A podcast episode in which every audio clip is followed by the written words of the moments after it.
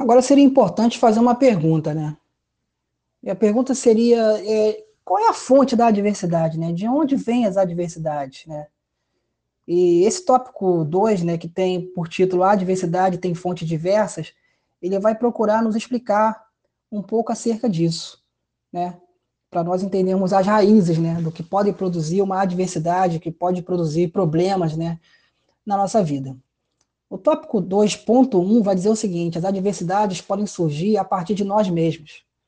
Quer dizer, nós, é, fazendo aquilo que é o errado, tomando direção contrária ao que Deus tem para a nossa vida, é, pecando, é, arcando com as nossas consequências, simplesmente no momento de ira, de cólera, né?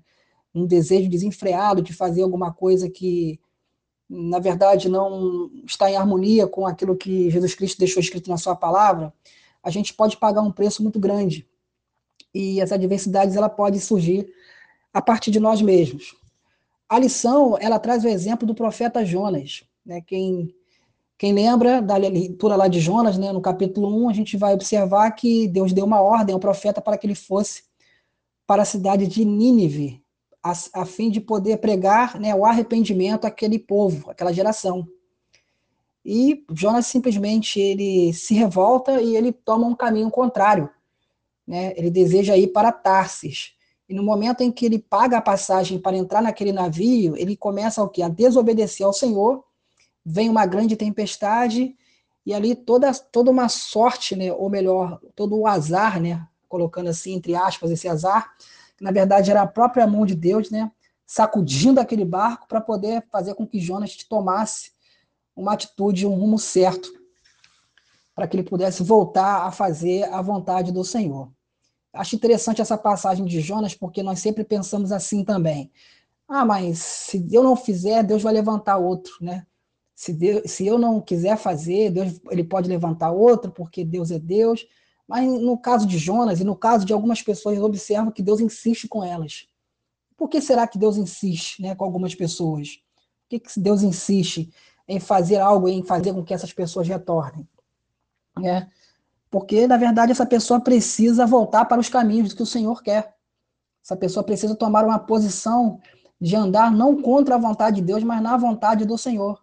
Porque Deus ele ama, né? Ele adianta esse amor entregando seu filho na cruz do Calvário faz aquele intenso sacrifício para poder buscar a minha a sua vida, né? No momento em que nós possamos, assim, estar em uma adversidade por conta da nossa própria rebeldia.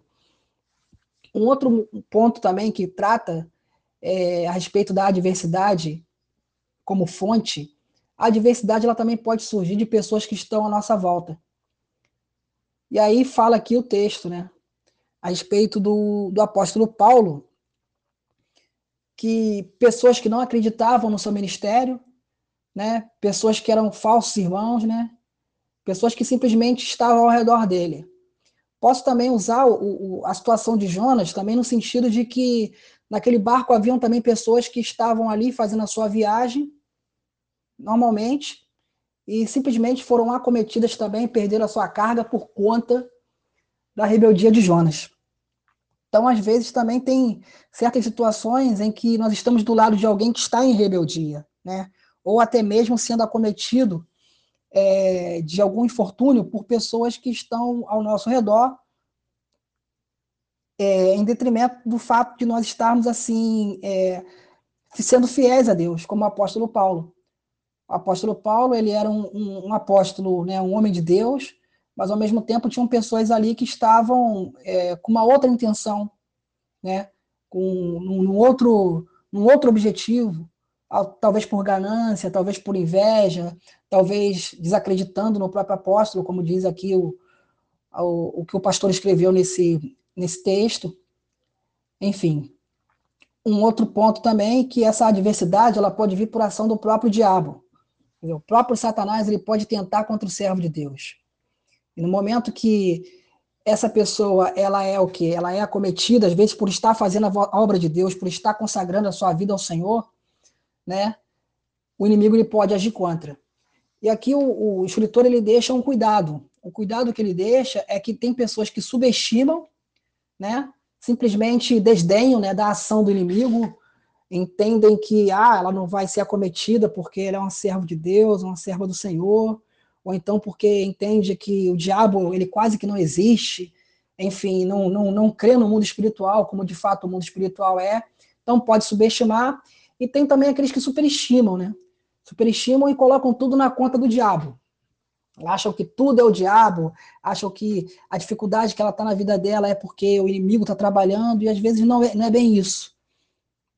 Então, assim, tem os dois lados da moeda. Tem é, o lado de quem desdenha e o lado também de quem super acredita de que é só aquilo que acontece. E aí, diz o texto aqui, quando Paulo se refere ao espinho na carne, ele o identifica como o mensageiro de Satanás que lhe é enviado para lhe esbofetear. O diabo continua em seu propósito de roubar, matar e destruir, e nós devemos ficar atentos por conta de toda essa artimanha do, do nosso inimigo, né? E também diz aqui, as adversidades podem surgir por uma ação divina. Ué, irmão Anderson, mas como assim? Deus é bom? Se Deus é bom, precisamos entender o seguinte: para que seus propósitos eternos sejam cumpridos, em determinadas situações, Deus ele intervém na história criando circunstâncias específicas para a realização de seus planos.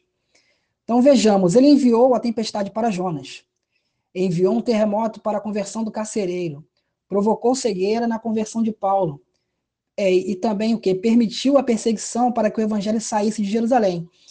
Então, assim, é, Deus ele permite algumas coisas, né, que venham acontecendo nas nossas vidas, para que ele venha nos alcançar. Então, o próprio Deus ele pode permitir uma adversidade por conta de que ele quer o que nos colocar no caminho. Ele, ele quer nos dar uma nova direção. Então, Deus ele usa essa questão da adversidade também para poder assim trabalhar nas nossas vidas ou até através das nossas vidas.